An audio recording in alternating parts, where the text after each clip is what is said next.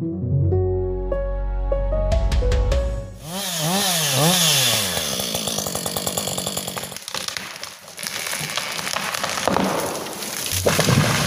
klingt es, wenn ein Baum gefällt wird. Und das passiert auf der ganzen Welt hunderttausendfach jeden Tag. Zum Beispiel um Soja anzubauen, Palmölplantagen anzulegen oder Weideflächen für Rinder zu gewinnen. Auch wenn Sie derzeit in den Nachrichten davon wenig sehen werden, in Brasilien zum Beispiel ist die Lage dramatisch. Dort wurde allein im vergangenen Monat so viel Regenwald abgeholzt wie in den letzten zehn Jahren nicht. Und das schädigt nicht nur das Ökosystem vor Ort, sondern ist für uns alle relevant. Denn je mehr die globalen Waldflächen verschwinden, umso mehr gerät auch das Weltklima aus dem Gleichgewicht. In der heutigen Folge des FAZ-Podcast für Deutschland sprechen wir deshalb über die weltweite Abholzung. Und die Frage, was wir als Konsumenten in Deutschland dagegen tun können. Die gute Nachricht vorweg, wir sind alles andere als machtlos. Dazu gleich fünf gute Alltagstipps. Mit unserem Korrespondenten in Sao Paulo bespreche ich gleich, wie die Lage in Brasilien ist und ob Präsident Bolsonaro jetzt tatsächlich ein Umweltfreund geworden ist. Außerdem begleiten wir eine Kollegin in die Wälder des afrikanischen Landes Benin und hören dort, wie Voodoo-Zauber traditionell die Wälder beschützt. Heute ist Montag, der 21. Juni. Mein Name ist Marie Löwenstein und ich freue mich, dass wir zusammen in die Woche starten. Ich spreche jetzt mit der freien Print- und Radiojournalistin Laura Salm-Reiferscheid. Sie war im April 2021 für ein Rechercheprojekt zum Thema Bäume im Benin in Afrika. Als erstes vielleicht gefragt für diejenigen, die Benin jetzt nicht kennen, was ist das für ein Land? Wie können wir uns das vorstellen? Benin ist ein winziges Land in Westafrika. Es ist gequetscht zwischen Togo und Nigeria. Und es ist so ganz so ein kleiner Schlauch eigentlich. Im Süden ist es alles noch eher so Palmen und eher so saftigere Wälder. Und umso weiter den Norden du rauf fährst, umso mehr Savannenlandschaft ist es. Ihre nette Menschen, wahnsinnig divers auch. Also es ist die Wiege des Voodoo, heißt es immer. Voodoo ist immer eine Religion, die extrem eng mit der Natur verbunden ist auch. Also Bäume sind heilig oft, also viele Bäume sind heilig, viele Wälder sind heilig. Und Im Norden hat man eher Muslime, im Süden sind es eher Christen und trotzdem sind alle so, dass sie alles gleichzeitig praktizieren. Also teilweise auch Christentum, die gehen dann trotzdem zu ihren Voodoo-Zeremonien oder gedenkenden Ahnen oder halten die verschiedensten Zeremonien für Gottheiten auch ab und geben Opfergaben und sowas. Also es ist wahnsinnig divers, obwohl es so klein ist und es werden auch wahnsinnig viele verschiedene Sprachen gesprochen, obwohl es, glaube ich, gerade mal 12 Millionen Einwohner gibt. Es ist ein spannendes Land auf jeden Fall. In der heutigen Sendung geht es ja um die Abholzung von Bäumen. Inwiefern ist Benin von diesem Problem betroffen? Also Benin ist, glaube ich, genauso wie fast jedes andere Land extrem betroffen. Es gibt einen Weltbankbericht und der sagt, dass zwischen 2001 und 2018 550.000 Hektar Waldfläche verloren gegangen sind. Und die Gründe sind, glaube ich, auch ähnlich wie überall anders. Es ist ein extrem schnelles Bevölkerungswachstum dort. Und das heißt, die Menschen brauchen Agrarland, deswegen müssen die Bäume weichen. Die meisten leben von der Subsistenzwirtschaft, also die sind Selbstversorger. Dann wird überwiegend mit Holzkohle und Brennholz gekocht. Also 90 Prozent der Bevölkerung kocht mit Holzkohle und Brennholz und davon kommen, glaube ich, drei Viertel aus illegaler Abholzung. Und dann braucht man Holz zum Bauen und dann gibt es Hirten, vor allem im Norden, die brauchen Platz für ihr Vieh. Und da gibt es dann auch Streitigkeiten zwischen den Bauern und denen und die müssen dann ausweichen in die Wälder. Also es ist einfach zu wenig Platz. Gleichzeitig beschreibst du ja, dass die äh, Bäume und der Wald traditionell und kulturell und religiös einen ganz großen Stellenwert für die Menschen in Benin haben. Vielleicht kannst du das nochmal genauer erklären. Was steckt da dahinter? Also es ist ganz oft so, dass es gewisse Wälder gibt und auch gewisse Bäume, die eben heilig sind und die dadurch viel geschützter sind als andere Wälder und normale mhm. Wälder. Und der Grund, warum die heilig sind, ist entweder, weil es dort speziell heilige Bäume gibt oder weil Fetischfiguren, das sind die irdischen Behausungen der Gottheiten in diesen Wäldern sind. Also, also so Gott Statuen? Das ist eher abstrakter als Statuen. Meistens sind das nur irgendwelche kleinen Hügelchen oder einfach auch nur ein Baum, der eine, eine Opferstelle zu Füßen des Baumes hat. Mhm. Und im Endeffekt ist es wirklich so, dass dort halt die Gottheit zu Hause ist. Da wird ein Opfer dargebracht und deswegen ist der Wald zum Beispiel heilig. Dann gibt es aber auch Wälder, die Königsfamilien gehören und deswegen heilig sind oder wo Tote darin begraben sind. Und dann gibt es verschiedene Geheimbünde wie Oro und Egungun, mhm. die ihre Kultstätten eben in diesen Wäldern haben. Oft ist dann auch nur speziellen Leuten, also initiierten Leuten, der Zugang erlaubt. Und geht es dabei nur um die Bäume oder sind die Tiere auch heilig? Das ist auch total unterschiedlich, je nach heiligem Wald. Es gibt auch Wälder, wo zum Beispiel Affen heilig sind. Äh, wir waren da in einem Wald, also da habe ich hier ein bisschen was zum Hören. Das ist äh, Yaya Chabiota, das ist eben einer von diesen Öko-Guards, der auf diesen Wald in Kikele, das ist im Norden von Benin, aufpasst. Das ist ein ganz kleines Waldstück eigentlich nur noch, was von einem alten, großen Wald übrig ist. Und wir sind mit dem durch diesen Wald gestapft, um die Affen zu suchen. Und zwar sind das Geoffroy Stummelaffen und er hat versucht, die anzulocken. Und das ist total spannend dort, weil diese Affen sind einem speziellen Clan heilig weil die deren Schutzaffen sind. Und zwar war das so, dass früher, wenn die Sklavenfänger gekommen sind oder andere Angreifer, dann haben die Affen die Bewohner gewarnt mit ihren Schreien. Also traditionell wirklich ein ganz enges Zusammenleben von Menschen mit den Tieren und mit dem Wald, der auch als heilig angesehen wird. Jetzt hat sich das ja aber in den vergangenen Jahren oder Jahrzehnten verändert. Warum? Ja, es ist zwar zwiespaltig. Einerseits, wenn man Leute fragt, sagen sie, also der Wald, der noch steht, sind heilige Wälder. Also es hat sehr lang gehalten. Aber es ist so, dass die neuen Religionen da auch ziemlich viel Schaden anrichten tatsächlich. Weil sie sagen, die Leute haben weniger Angst vor diesen mhm. traditionellen Tabus und vor diesen, also dass man einfach keinen Wald betritt, wenn es verboten ist. Da gibt es ganz viele Ängste, die da auch mitgespielt haben früher. Und das verliert ein bisschen an Bedeutung. Ähm, da sprechen Sie dann, egal ob das jetzt der Islam ist oder Christentum oder noch neuere evangelikale Kirchen, die jetzt hinzukommen, wird den Leuten ein bisschen ausgeredet durch diese neuen Religionen, dass sie auch keine Angst mehr haben müssen. Da habe ich mit einem Förster gesprochen, der für den Staat arbeitet. Das war der Orfe Lokosu. Und der hat auch ein bisschen so erklärt, wie das funktioniert hat und eben nicht mehr so gut funktioniert.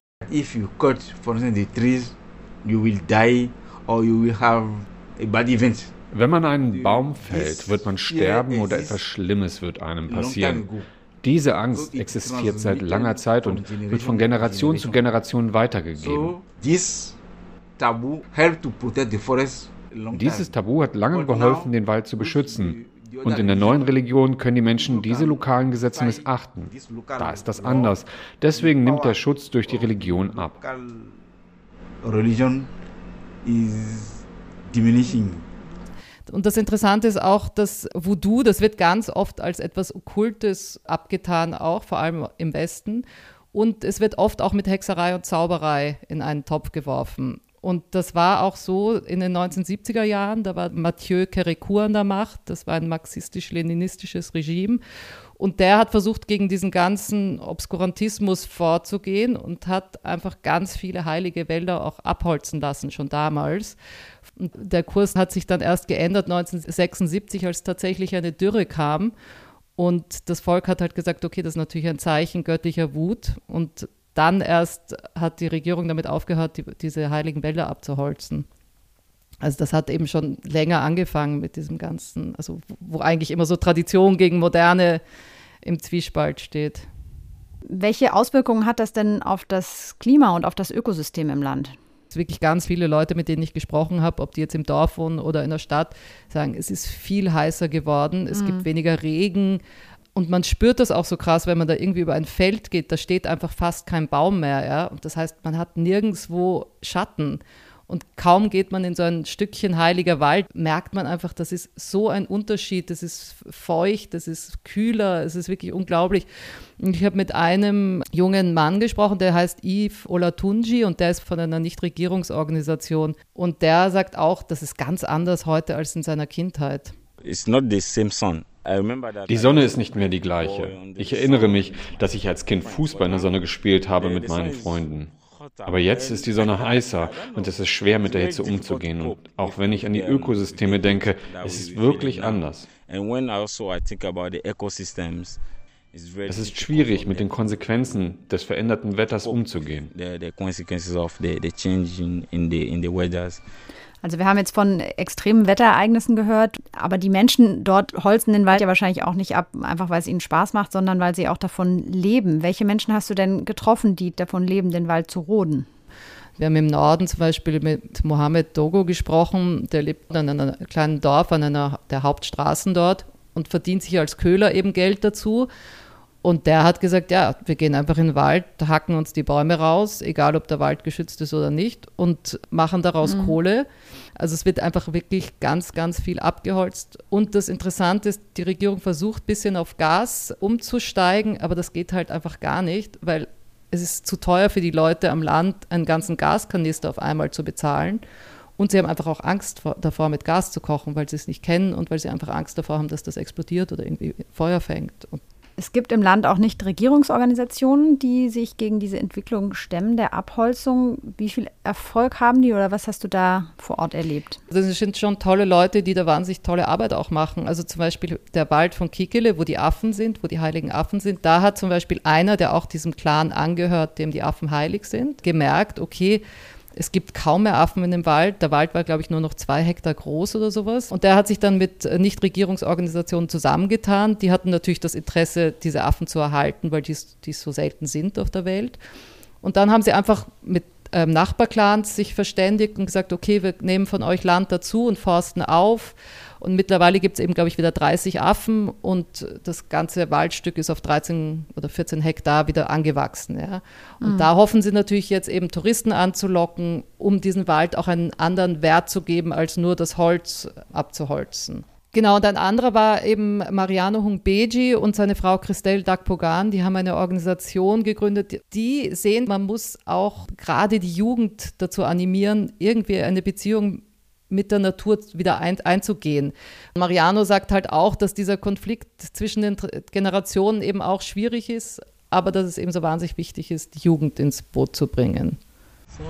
By telling them the relationship between the plants, the animals, indem wir ihnen die Zusammenhänge zwischen den Pflanzen und den Tieren erklären. Dann bekommen sie eine Beziehung dazu. Aber das ist nicht genug. Wir müssen auch schauen, dass der Wald Geld abwirft, wie die Natur Geld in die Dörfer bringen kann, zum Beispiel durch Ökotourismus oder Jobs bei NGOs, um die Jungen mit der Natur zu verbinden, weil ohne die Natur können wir nicht überleben. Genau, das ist extrem wichtig. Also er sagt, das ist eine deren Hauptarbeit, dass sie einfach versuchen, alternative Einnahmequellen den Leuten darzubieten. Mariano versucht ihn halt näher zu bringen und sagen, okay, warum macht er nicht Ökotourismus oder produziert Honig oder Pilzanbau oder Schneckenzucht? Also alle Sachen, die alternativ zur Zerstörung vom Wald sein können. Benin ist ja jetzt ein Beispiel für viele Länder, in denen Abholzung ein Riesenproblem ist. Da werden wir gleich auch noch mal genauer drüber sprechen. Was würdest du denn sagen, was kann man von diesem Beispiel vielleicht lernen für andere Länder? Ich glaube, dass es wahnsinnig wichtig ist, dass man zurückschaut, auch was gab es für Traditionen, was gab es für traditionelle Glauben oder für, für Tabus und Traditionen, weil das haben ja ganz viele Völker und Länder gehabt und das hat ja immer extrem dabei geholfen, ein Gleichgewicht zwischen Mensch und Natur auch zu halten. Und ich glaube, man kann sich, sollte sich ruhig versuchen, zurückzubesinnen auf solche Sachen, aber gleichzeitig eben auch neue Wege zu finden, vielleicht um das irgendwie ins Jetzt zu bringen. Wer nochmal genauer nachlesen will, was Laura in Benin erlebt hat, kann das bei FAZ.net tun. Vielen Dank erstmal, dass du hier bei uns im Podcast deine Erfahrungen geteilt hast. Gerne, ciao. Es ist noch nicht lange her, auch wenn es uns mit Corona wie eine Ewigkeit vorkommen mag, da war Abholzung das Thema in den Medien, und zwar mit den brennenden Regenwäldern in Brasilien. Von der grünen Lunge der Welt war da die Rede, die das Klima im Gleichgewicht hält und die im Begriff ist, zerstört zu werden. Jetzt hört man davon weniger. Das heißt aber leider nicht, dass die Zerstörung weniger geworden ist. Ich spreche dazu jetzt mit unserem Lateinamerika-Korrespondenten Tjerk Brüwiller. Hallo Tjerk. Hallo Marie. Erzähl uns doch zum Anfang erstmal, wie ist der Stand bei den Rodungen der Wälder in Brasilien derzeit? Die Abholzung hat nicht aufgehört, sie hat auch nicht abgenommen, die hat zugenommen in den letzten Monaten. Das Jahr 2020 war eines der abholzungsreichsten. Auch jetzt der Mai im Vergleich mit demselben Monat der Vorjahre war mit, mit 1400 Quadratkilometern abgeholzter Waldfläche einer der dramatischsten in den letzten zehn Jahren. Hat das auch was mit der Corona-Pandemie zu tun gehabt, dass das sozusagen im Schatten dessen passieren konnte? Bestimmt hat die Ablenkung, sage ich jetzt mal, durch die Pandemie dazu beigetragen, dass das nicht mehr so stark öffentlich thematisiert wurde in den letzten Monaten. Treibende Kraft sind auch die Commodity-Preise, Preise für, äh, für Soja, Fleisch und so weiter, die natürlich ein Anreiz sind, die Produktion zu steigern. Und das drückt dann natürlich auf den Wald. Hinzu kommt natürlich auch die weiterhin anhaltende Straflosigkeit. Also äh, viel Waldfläche äh, wird ja illegal abgeholzt und das hat in den meisten Fällen wenige bis gar keine Konsequenzen. Du hast dir ja auch diese Reportage aus Benin angehört von unserer Kollegin. Gab es da Dinge, die dich auch an Brasilien erinnert haben von den Zusammenhängen? Nee, in Brasilien ist das ein bisschen anders. Natürlich gibt's auch in Brasilien Kleinbauern, die im Amazonas mit ihren 10 oder 20 Kühen ein Stück Land haben. Aber die treibende Kraft ist in Brasilien kommerzielle Landwirtschaft. Mhm. Also eher Big Business. Genau, vor allem die Rinderzucht. Da werden vor allem Weideflächen geschaffen auf Kosten des Waldes. Die Agrarfront, die frisst sich da laufend weiter nach Norden, weiter in den Regenwald hinein. Das sind vielfach organisierte Gruppen, die sich neue Landflächen schaffen. So ein mehrstufiger Prozess, der halt meistens ohne Konsequenzen bleibt und, und deshalb geht das immer weiter. Also das heißt, anders als in Benin, wo es ja ein großes Bevölkerungswachstum gibt, wo einfach ja die Leute vom Hand in den Mund leben und das Weideland brauchen, ist da tatsächlich eine ziemliche Agrarlobby oder einfach ein großes wirtschaftliches Interesse von großen Playern dahinter. Im Endeffekt schon, ja. Also ähm, auch die Sojaanbaufläche, die zieht immer weiter nach Norden und das sind dann schon die größeren Landwirte, die wirklich auch kommerziell wirtschaften.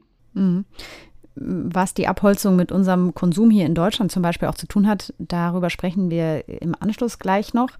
Mich würde aber auch noch die politische Situation in Brasilien interessieren. Da gibt es ja den sehr umstrittenen Präsidenten Bolsonaro und der hat ja in jüngster Zeit zumindest einige medienwirksame Aussagen gemacht, die darauf hindeuteten, dass er jetzt doch den Regenwald schützen wollen würde. Aber die Frage ist natürlich, was passiert da jetzt wirklich? Bolsonaro hat gesagt, was die Welt hören wollte. Aber Biden oder die amerikanische Regierung hat damals schon gesagt, bevor man mit Brasilien im Waldschutz zusammenarbeitet, wolle man Taten sehen. Und die Taten sind bisher nicht erfolgt. Die Zahlen zeigen das Gegenteil. Es geht, es geht weiter wie bisher. Und auch die, die ganze Rhetorik, das, die Gesten eigentlich von Bolsonaro, die haben ja so ein Klima der, der Straflosigkeit auch geschaffen. Also die illegalen Holzfäller, die illegalen Goldgräber und so weiter, die fühlen sich seit zwei, drei Jahren halt ziemlich bestärkt, haben ähm, wenig zu befürchten, denken mhm. sie. Und ähm, das mag sicher auch ein, ein Faktor sein. Wie schätzt du denn da die, ich sag mal, geopolitische Konstellation ein? Deutet das schon darauf hin, dass Bolsonaro jetzt wenigstens versucht, den Anschein zu erwecken, er würde da irgendwas machen, dass er international sich jetzt mehr unter Druck fühlt, seitdem Donald Trump, mit dem er sich ja ganz gut verstanden hat, nicht mehr da ist?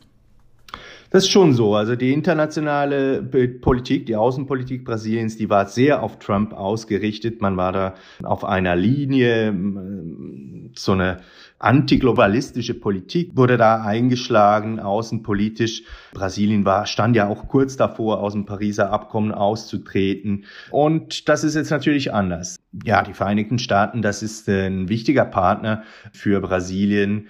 Und da kommt jetzt natürlich auch ein bisschen Druck. Man, man steht da auch in Gesprächen mit Washington. Da hat sich aber nicht viel getan. Auch wahrscheinlich deshalb, weil der brasilianische Umweltminister der soll angeblich in den illegalen Holzhandel verwickelt sein. Und das ist natürlich ein bisschen schwierig für die Vereinigten Staaten auch mit einem Umweltminister zu sprechen, der ja in diesem Licht steht. Deshalb möglicherweise ist das ganze Thema ein bisschen ins Stocken geraten zwischen den zwei Ländern. Gibt es denn auch innerhalb der brasilianischen Bevölkerung oder politischen Landschaft Gruppen, die Bolsonaro da Druck machen? Ich hatte von Demonstrationen zum Beispiel Ende Mai gelesen, wo auch die Regenwälder eine Rolle gespielt haben sollen. Oder sind diese ganzen Ankündigungen, die er macht, tatsächlich nur nach außen gerichtet und gar nicht auch auf seine eigene Bevölkerung? Ja, aus der Bevölkerung kommt schon etwas Druck, vor allem von ähm, NGOs und so weiter. Äh, man muss aber sagen, dass es sowas wie eine grüne Bewegung in Brasilien mhm. kaum gibt, wo, wo langsam ein bisschen Druck kommt, also auch in, unter den, den, den äh, Landwirten, unter den, den Großproduzenten auch, setzt sich schon langsam auch die Gewissheit durch, dass es nicht mehr so weitergehen kann. Äh, und, und das ist dann halt mehr der Druck von außen auf Brasilien, auch die Angst um mhm. das Image die halt, ja, Großkonzerne auch aus dem Agrarsektor zu einem Umdenken bewegt.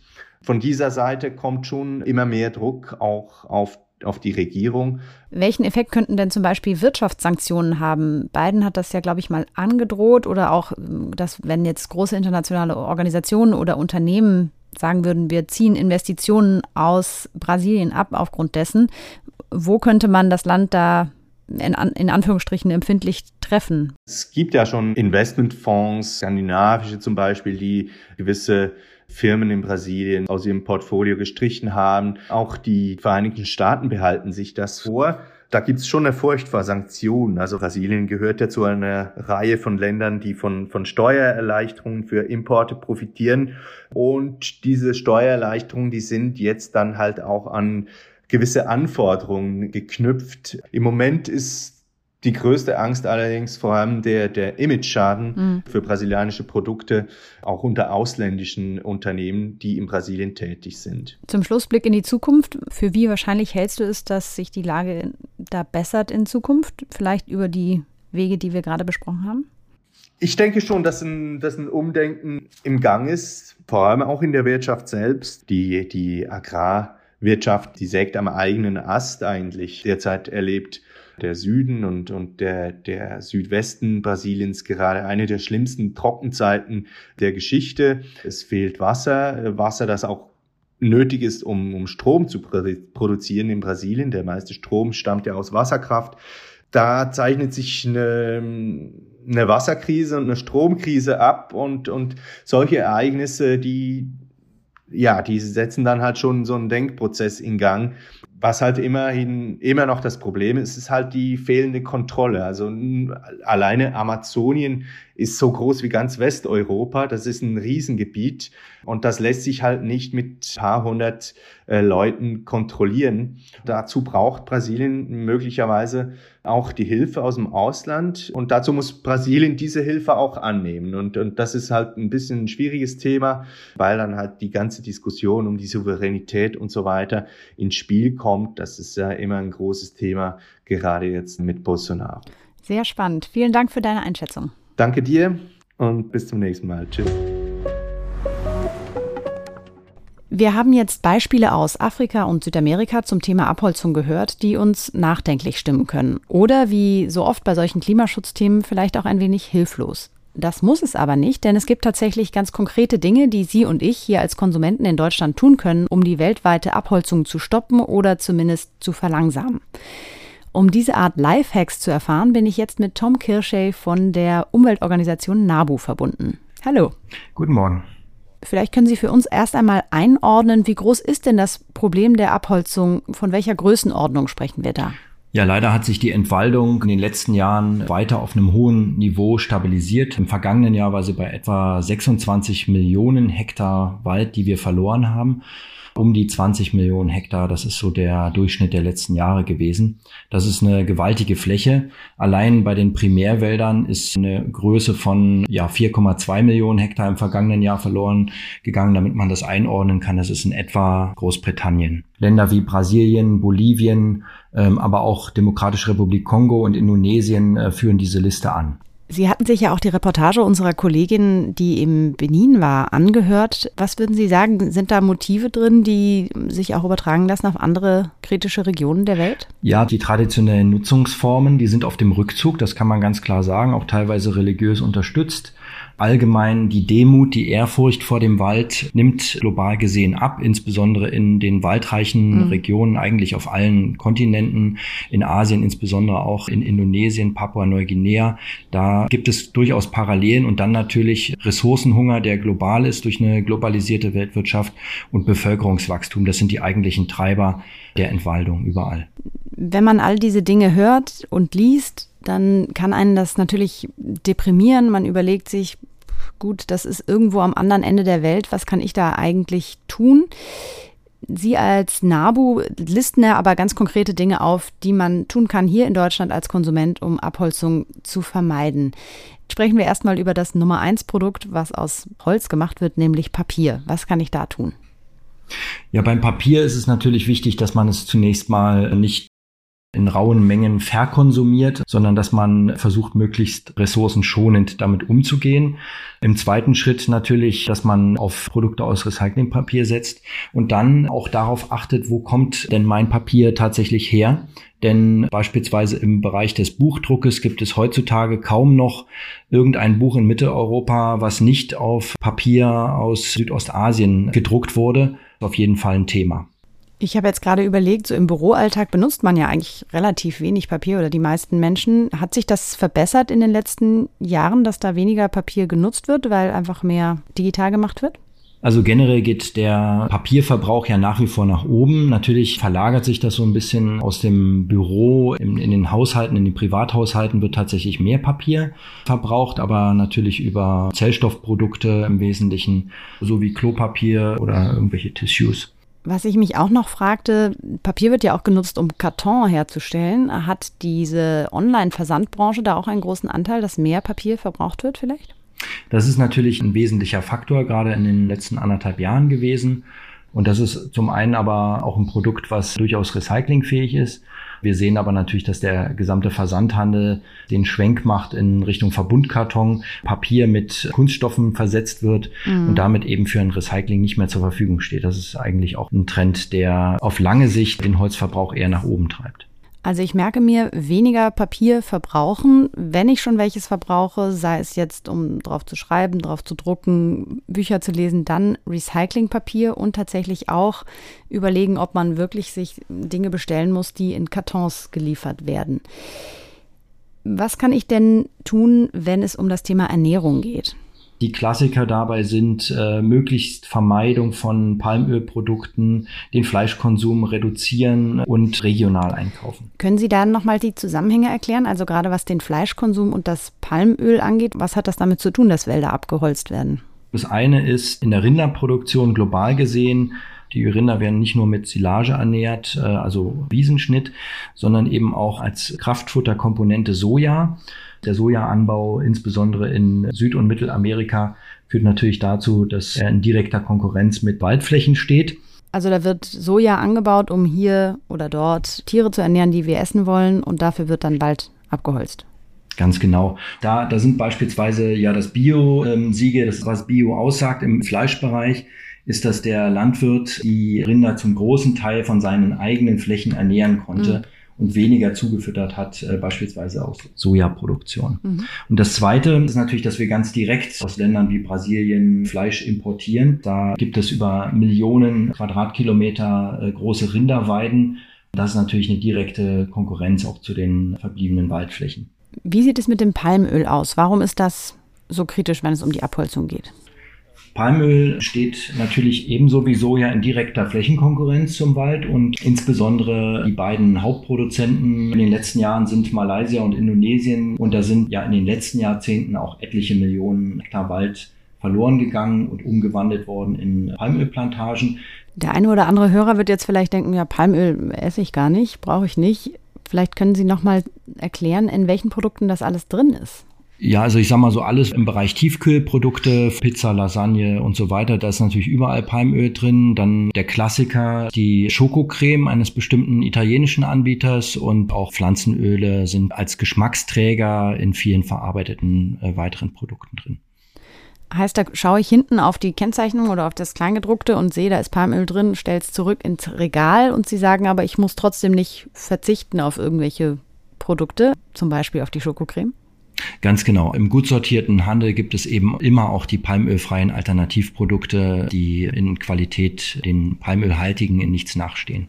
Kommen wir zu einem Thema, was jetzt im Sommer natürlich Brisanz hat, das Thema Grillen. Worauf kann ich denn beim sommerlichen Grillabend achten, wenn ich ja, dafür sorgen will, dass weniger abgeholzt wird? Beispielsweise wer Grillkohle benutzt, was mit dem FSC, Forest Stewardship Council Label äh, besetzt ist, der kann sich sicher sein, dass hier die Kohleproduktion eben nicht in einem Waldverlust resultiert. Und natürlich gibt es auch die Möglichkeit, auf einen Gasgrill umzustellen, aber das ist ja beinahe schon ein religiöser Streit, wie das Würstchen dann am besten schmeckt. Und noch ein weiteres Produkt, was die Abholzung begünstigen könnte, hat der ein oder andere äh, Hörer, die eine oder andere Hörerin vielleicht gerade in der Hand oder hört uns auf diesem Wege das Handy. Was kann ich denn tun mit meinem Handy, damit nicht abgeholzt wird? Ja, Handys sollten auf jeden Fall recycelt werden. Sie enthalten also aus seltenen Erden hergestellte Metalle, die eben auch zu einem hohen Flächenbedarf, insbesondere in den tropischen Regionen Westafrika und Südostasien führen. Das ist eine Maßnahme, die auch indirekt dem Walderhalt zugutekommt. Wie mache ich das denn, mein Handy recyceln? Beispielsweise sie beim NABU abgeben. Wir haben in Deutschland einige tausend Sammelstellen, wo wir mit verschiedenen Anbietern dafür sorgen, dass die Rohstoffe wieder zurück in den Kreislauf kommen. Sehr beliebt ist ja auch momentan diese Suchmaschine Ecosia, die ja wie viele andere Unternehmen anbietet, dass, wenn man das Produkt nutzt, Bäume gepflanzt werden. Was halten Sie von so etwas? Das Pflanzen von Bäumen selber ist eine Maßnahme, die auch sehr beliebt ist, weil ähm, es immer suggeriert, dass eine Aktion in einem guten Ergebnis mündet. Was wir dabei ein bisschen außer Acht äh, lassen, ist, dass eine verhinderte Entwaldung sowohl effizienter als auch aus Sicht der biologischen Vielfalt besser ist als ein irgendwo hingepflanzter Baum. Also Sie würden sagen, man sollte vorher besser sein Konsumverhalten anpassen, damit gar nicht erst Bäume abgeholzt werden, als dass man hinterher irgendwelche Produkte nutzt, die einem versprechen, Bäume zu pflanzen. Das wäre das Allerbeste, wenn man in seinem Konsumverhalten tatsächlich darauf achtet, dass der Fußabdruck gar nicht erst so groß wird, um ihn nachher kompensieren zu müssen. Herr Kirschel, vielen Dank für Ihre Einschätzung. Danke Ihnen. Die weltweite Abholzung schreitet gravierend voran. Aber es ist auch nicht so, als könnten wir dagegen nichts tun. Ich hatte Ihnen fünf Alltagstipps versprochen, mit denen Sie die Abholzung verhindern können. Hier nochmal zusammengefasst. Erstens, Papier sparen und möglichst nur recyceltes Papier nutzen. Zweitens, weniger Fleisch essen und wenn, dann nur bio und regional. Grillen nur mit zertifizierter Holzkohle. Viertens, Produkte mit Palmöl vermeiden. Dazu gibt es auch gute Apps, zum Beispiel CodeCheck kann ich sehr empfehlen. Und zum Schluss noch ein Tipp, der gerade gar nicht explizit vorkam. Beim Möbelkauf aufpassen. Kein Tropenholz kaufen. Ich hoffe, damit lasse ich Sie einigermaßen gerüstet für den Alltag zurück. Morgen hören Sie von meinem Kollegen Andreas Krobock. Dann geht's um Fußball.